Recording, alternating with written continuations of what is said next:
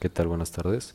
Mi nombre es Jorge Juárez y les voy a presentar un tema que es el de la obligación. Para comenzar voy a dar una breve definición que es el vínculo jurídico que une a dos sujetos llamados acreedor y deudor, en la cual el primero exige al segundo un pago.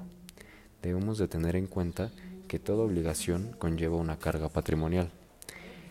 Como recordamos, esto debe ser lícito, posible, que existe en la naturaleza y tiene que estar en el comercio.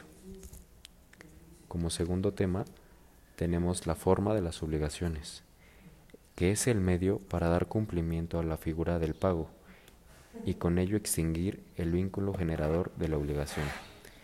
Esta se divide en tres partes, en dar, hacer o no hacer. Como siguiente tema tenemos las formas generales de la obligación.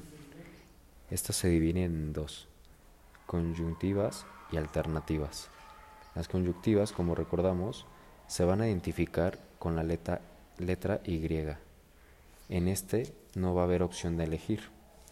En las alternativas se identifica con la letra O. En esta vas a tener una opción a elegir para resolver la obligación. Como siguiente tema tenemos las modalidades de las obligaciones. Estas son circunstancias o hechos que alteran o modifican el cumplimiento o realización de lo comprometido. Esta también se divide en tres efectos, en existencia, exigibilidad y complejidad. En pocas palabras, la existencia es la condición, la exigibilidad es el plazo o término y la complejidad es el modo o carga. Brevemente les explico lo que es la existencia que ésta se comprueba a través de la condición y se divide en suspensiva y resolutoria. La exigibilidad es un acontecimiento futuro siempre cierto y la complejidad se presenta por la pluralidad de uno o varios elementos integrales, o sea, puede haber varios vínculos jurídicos.